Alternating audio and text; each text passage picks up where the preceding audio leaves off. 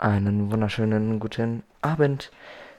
Und ja, herzlich willkommen zu einer neuen Folge des Podcastes Abendstunde. Ich hake eben auf einer schlauen Liste ab, dass wir jetzt diese Folge hier aufnehmen. Und es ist die vorletzte, die ich heute aufnehme. Am 6.7. Morgen kommen dann sieben weitere und dann noch sechs und dann bin ich durch mit der Staffel. Es fehlen halt wirklich nur noch 1, 2, 3, 4, 5, 6, 7, 8, 9, 10, 11, 12, 13, 13.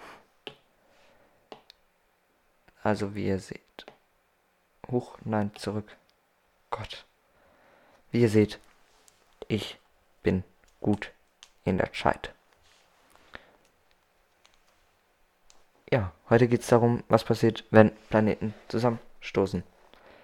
Und ich würde sagen, ganz zur Einleitung schauen wir uns ein Video an.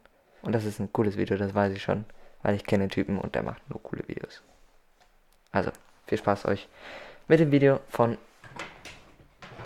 kann ich übrigens jedem empfehlen, YouTube-Account, Zoom Science and Future. Viel Spaß! Die Menschheit muss sich von einer Vorstellung verabschieden. Wir schweben hier in unserem Sonnensystem ruhig durch das Weltall und alles ist stabil und sicher. Das Gegenteil ist der Fall. Nicht nur Asteroiden, Kometen, Planetoiden und Kleinplaneten rasen durch unser Sonnensystem und können auf der Erde einschlagen, sondern auch im größeren Maßstab ist ganz schön Bewegung im Universum. Die verschiedenen Sternsysteme ruhen nämlich nicht, sondern rasen eben auch mit einem Affenzahn durch das Weltall und drohen sich gegenseitig zu zerstören. Und hier im Sonnensystem ist die Bedrohung in astronomischen Maßstäben schon sehr nah. Der Stern Gliese 710 steuert auf unser Sonnensystem zu und er wird uns gefährlicher als bisher gedacht. Jetzt in Klicks und Science Fiction herzlich willkommen.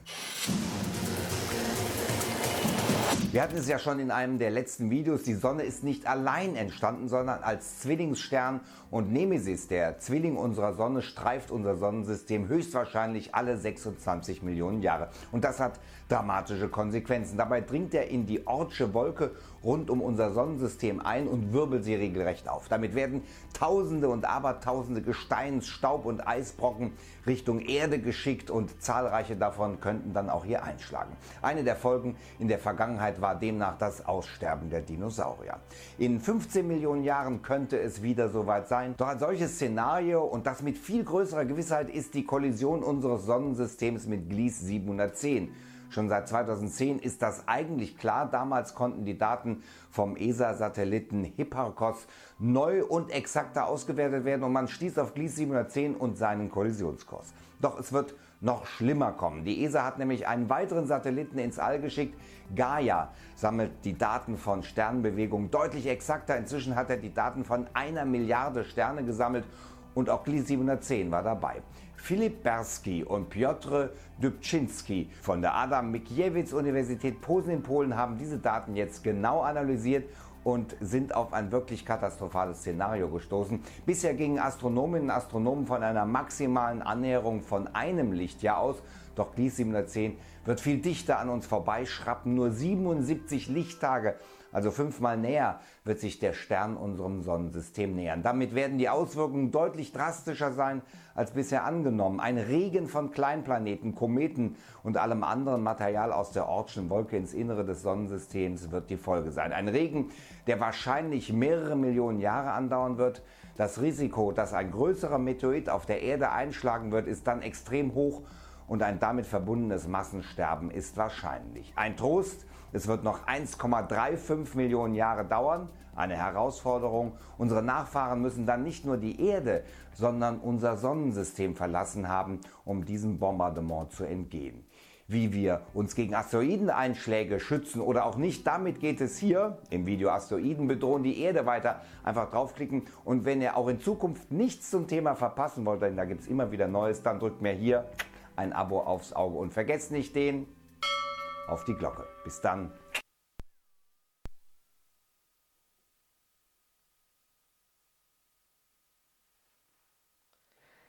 Ja, also es dauert noch ein paar Millionen Jahre, aber irgendwann ist es soweit. Da kommt so ein Typ, der sich denkt, ich flieg mal nah am Sonnensystem vorbei. Aber was mich jetzt doch interessiert hat, auch wenn es nichts mit unserem zweite Sonne. Hat er doch vorhin irgendwas gesagt? Hat er doch irgendwas gesagt, oder nicht? Asteroiden in den Tauriden äh. Da. Viele Schauen wir uns aber gleich erst an. Warten wir noch ein paar Minuten. Also, ähm, heute geht es, wie ihr schon wisst, darum, was passiert, wenn so ein Planet eigentlich kollidiert. Der Erde oder mit einem anderen Planeten. Ich kann mal sagen, es macht schon mal Boom.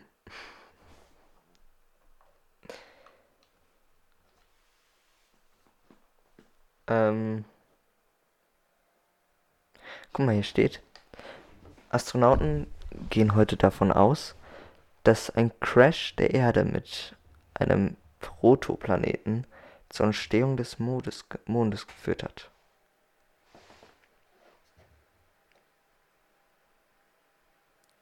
Okay. Ja, das ist schön.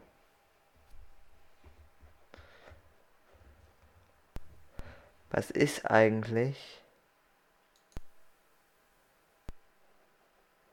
faszinierend? Der Bart eines Mannes wächst weder e.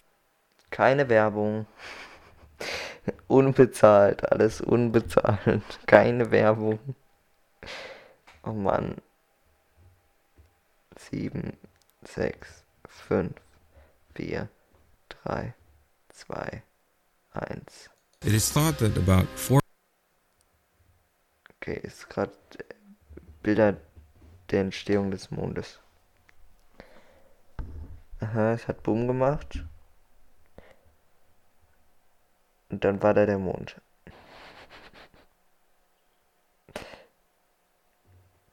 Cool. Da sind dann Asteroiden eingeschlagen. Da ist ganz viel Lava. Dann war es ein Lavaplanet. Und das war's. Ja, sehr gut. Jetzt wissen wir Bescheid. Aber jetzt schauen wir uns die zweite Sonne an, Freunde. Viel Spaß mit der zweiten Sonne. Vieles spricht dafür, dass es den rätselhaften Sonnenzwilling Nemesis tatsächlich gibt. Bisher war der Stern, der unsere Sonne begleiten soll, nur eine Hypothese. Durch neueste Untersuchungen zur Sternenentstehung wurde diese allerdings jetzt bestätigt und das würde nichts Gutes bedeuten. Dann würde es nämlich stimmen, dass sich der Stern etwa alle 26 Millionen Jahre unserem Sonnensystem nähert und ein riesiges Gesteinsbombardement verursacht. Es würden dann so viele Einschläge sein, dass es ein Massenaussterben auslösen würde. Gibt es also Nemesis wirklich und steht uns wieder ein Massenaussterben bevor? Klicks um Science and Fiction, herzlich willkommen. Selbst wenn wir in der Lage wären, Asteroiden und Kometen im Anflug zu zerstören, dieses Gesteinsbombardement wäre dramatisch. Tausende Objekte würden sich nämlich dann aus der Ortschen Wolke lösen und ins Innere des Sonnensystems zu uns fliegen.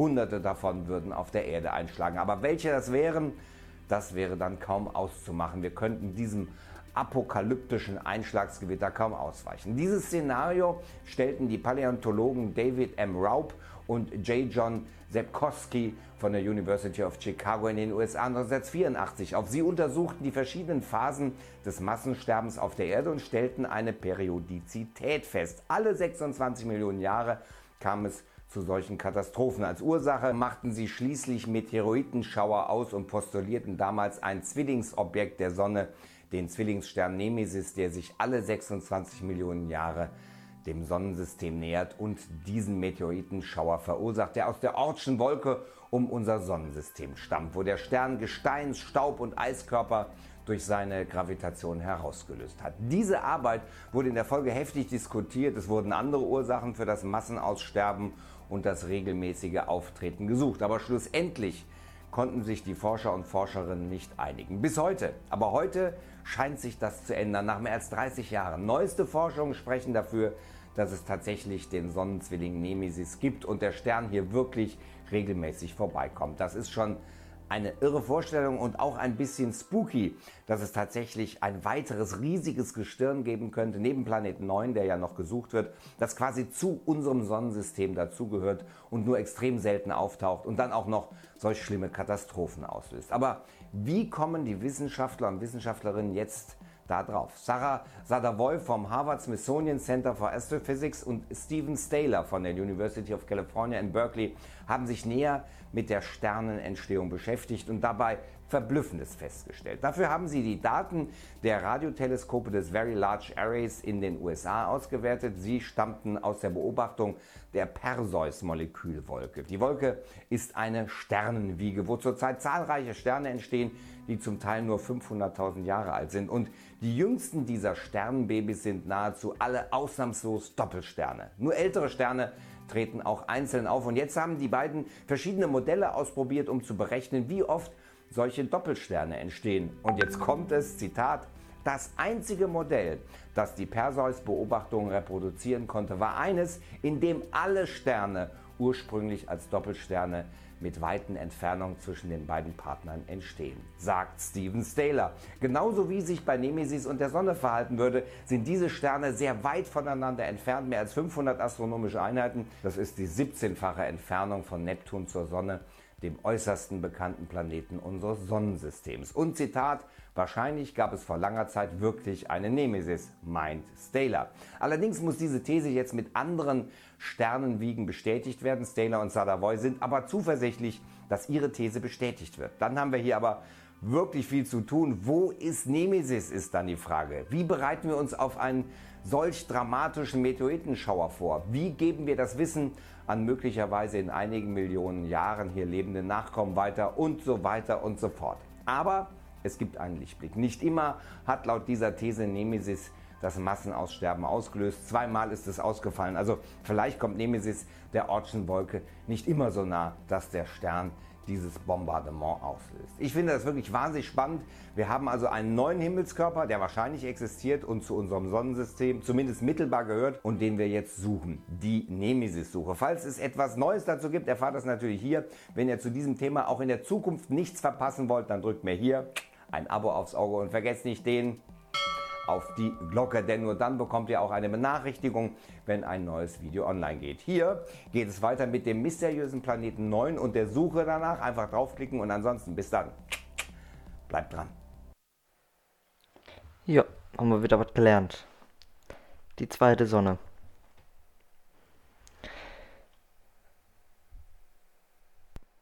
Die zweite Sonne. Hm. Ich glaube, ich nenne die Folge ein bisschen um.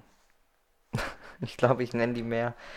Ich glaube, ich nenne die eher Astronomie und nicht, nicht was passiert, wenn die kollidieren. Was mich jetzt aber interessiert, es gab doch mal diesen Stern Betai. Gibt es den immer noch Betelgeuse? Betelgeuse. Existiert dieser Stern immer noch?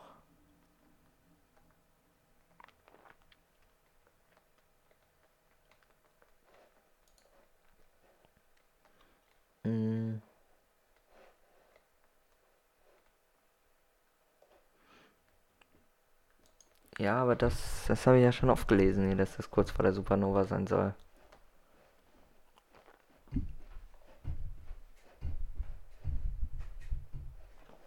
Oder ob er nur Stern und Staubmassen.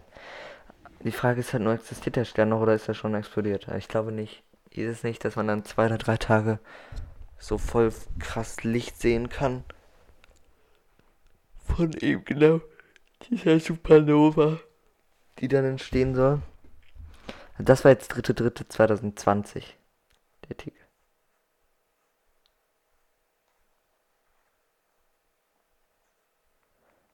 Ähm.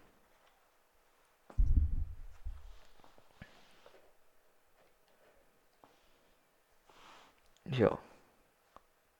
Okay, nichts Spannendes. Ich dachte, da steht irgendwas Spannendes. Also steht immer noch nur, dass es eventuell bald in die Luft geht. Es ist auch schön, dass er eventuell bald in die Luft geht. Der Stern.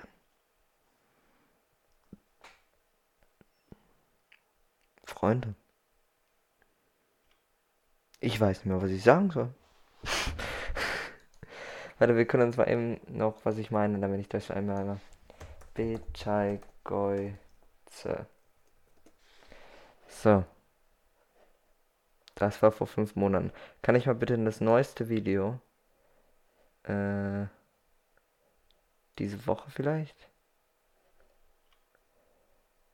Da. Ach, das geht aber 23 Minuten, Leute.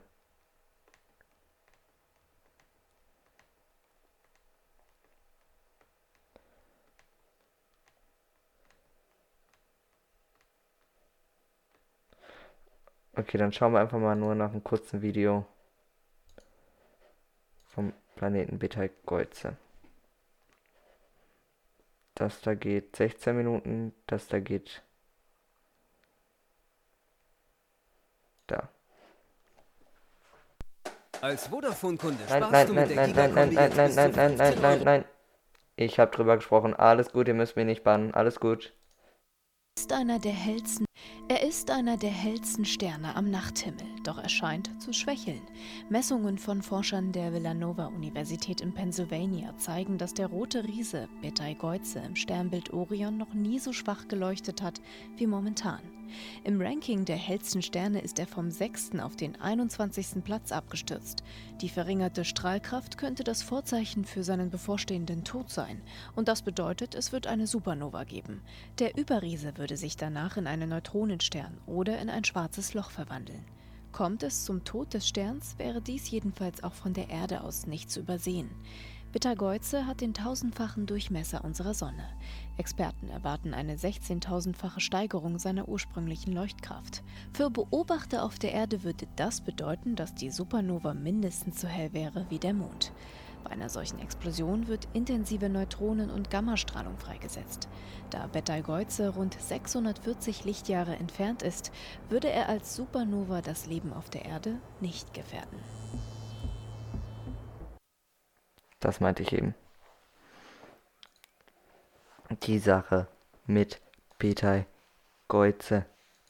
Unserem lieben Freund, der immer noch da ist.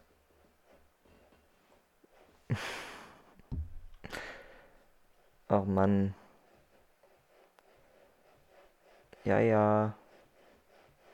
So ist das Leben.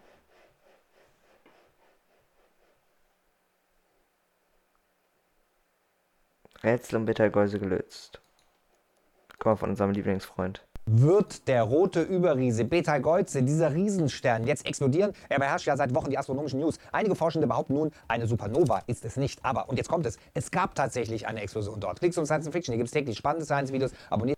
Herzlich willkommen. Und mein Betelgeuse-Experte heute ist Tim von Astrocomics TV. Was ist eigentlich mit Betelgeuse los? Der Riesenstern fällt in den letzten Wochen durch extremst widersprüchliches Verhalten auf. Sicherlich habt ihr schon gehört, dass einige Astronomen davon ausgingen oder ausgehen, dass er bald in einer Supernova explodieren wird. Und das liegt daran, dass er sich extremst verdunkelt hat. Ursprünglich war Betelgeuse der siebthellste Stern am Nachthimmel. Der Schulterstern von Orion ist einer der prägnantesten Sterne überhaupt und sicherlich habt ihr ihn auch schon mal am Nachthimmel bewundert. Vor einigen Wochen begann er dann allerdings sich zu verdunkeln und letztlich war er nicht mehr der siebthellste Stern am Nachthimmel, sondern nur noch der 21 hellste. Und das war der Grund, warum viele Astronomen davon ausgingen, dass er explodieren wird, da sie diese Verdunkelung als eine Art Zusammenziehen vor der Explosion gesehen haben. Ja, wir haben dann vergeblich darauf gewartet, dass er explodiert. Er ist immer noch da. Und jetzt mehren sich die Stimmen, die sagen, es kommt gar nicht zu einer Supernova. Aber immer der Reihe nach, was ist überhaupt eine Supernova genau? Ihr könnt euch vorstellen, in jedem Stern findet eine Art Fusionsprozess statt. Das heißt, meistens wird Wasserstoff zu Helium fusioniert und dadurch entsteht Energie und Hitze. Irgendwann allerdings ist der komplette Wasserstoff aufgebraucht. Es gibt dann nur noch Helium und der Stern fängt an zu sterben. Während er in seinem Todeskampf dann immer schwerere Elemente fusioniert, im ersten Schritt Helium zu Kohlenstoff, bläht er sich zu einem roten Riesen auf, stößt dann explosionsartig seine Hülle ab und das nennt man Supernova und das kann heftiger werden oder heller als eine gesamte Galaxie. Ein explodierender Stern wird heller als hunderte Milliarden in der Milchstraße. Betelgeuse ist schon ein roter Überriese, also dass er nicht mehr allzu lange hat, das steht fest. Nur der Streitpunkt ist eben, wie lange hat er denn noch? Und jetzt sagen eben viele Astronomen, na, diese Verdunkelung, das war wahrscheinlich Teil eines normalen Sternenzyklus, in dem Betelgeuse mehr Material fusioniert und dadurch mal heller wird, dann wieder weniger und dunkler wird. Denn dass Betelgeuse so Helligkeitszyklen hat, das hat man in der Vergangenheit tatsächlich schon länger beobachtet und das war jetzt vielleicht nur ein sehr heftiger Ausschlag. Ein Team von Astronomen um den Forscher Miguel Montager wollte der Sache mal auf den Grund gehen und hat mit dem sogenannten Very Large Teleskop, das gehört der Europäischen Weltraumbehörde und steht aber in Chile, damit wollten die der Sache mal auf den Grund gehen und haben Fotos von Betelgeuse gemacht. Die Bilder, die dabei rausgekommen sind, zeigen, was wir schon vermutet haben, nämlich, dass Betelgeuse sehr viel dunkler geworden ist. Dennoch geht der leitende Forscher Miguel Montager nicht davon aus, dass es sich um eine Supernova handelt. Er sagt dazu, Die beiden Szenarien, an denen wir arbeiten, bestehen in einer Abkühlung der Oberfläche aufgrund einer außergewöhnlichen Sternaktivität oder eines Staubauswurfs in unsere Richtung. Das heißt, entweder es handelt sich eben nur um eine zyklische Verdunkelung, die wieder abnimmt, oder zwischen uns und Betelgeuse könnte sich eine interstellare Staubwolke befinden. Überall im Weltraum schwirren gigantische Staubwolken rum, in denen teilweise auch neue Sterne geboren werden und die könnten unseren Blick auf Betelgeuse vernebeln. In dem Fall hätten wir im wahrsten Sinne des Wortes einfach nur etwas Staub auf der Linse. Und genau das ist passiert. Betelgeuse wurde wieder heller. Aber warum verdunkelte er sich dann? Forschende der Universität Washington und des Lowell Observatoriums haben es herausgefunden. Es gab tatsächlich eine Explosion. Der rote Überriese hat eine riesige Staubwolke quasi ausgenießt und die hat ihn verdunkelt. Und das ist nichts Ungewöhnliches für solche Sterne. Dazu die Astronomin Emily Levesque. Wir beobachten das häufig bei roten Überriesen. Es ist ein normaler Teil ihres Lebenszyklus. Sie werfen gelegentlich Material von ihrer Oberfläche ab, das als Staub um den Stern herum kondensiert. Während dieser sich abkühlt und auflöst, absorbieren die Staubkörner einen Teil des Lichts, das zu uns strahlt und blockieren so die Sicht. Vielen Dank, Tim, für die Zusammenarbeit. Auf seinem Kanal geht es weiter mit spektakuläre Supernova explodiert Betelgeuse. Anklicken und anschauen, um noch mehr Infos zum Supernova-Szenario zu bekommen, das ja immer noch möglich ist. Und Astro Comics TV abonnieren. Tims Ziel ist es in den nächsten Tagen, die 20.000 Abos mit seinem Channel Das war's von meiner Seite. Wir wissen es jetzt. Es kommt wahrscheinlich erstmal nicht zum zur Supernova. Aber okay. Ich freue mich, euch beim nächsten Mal wieder begrüßen zu dürfen, wenn es wieder heißt, die Abendstunde ist da. Was ein geiler Scheiß. Freunde, ciao, ich bin raus. Tschüss.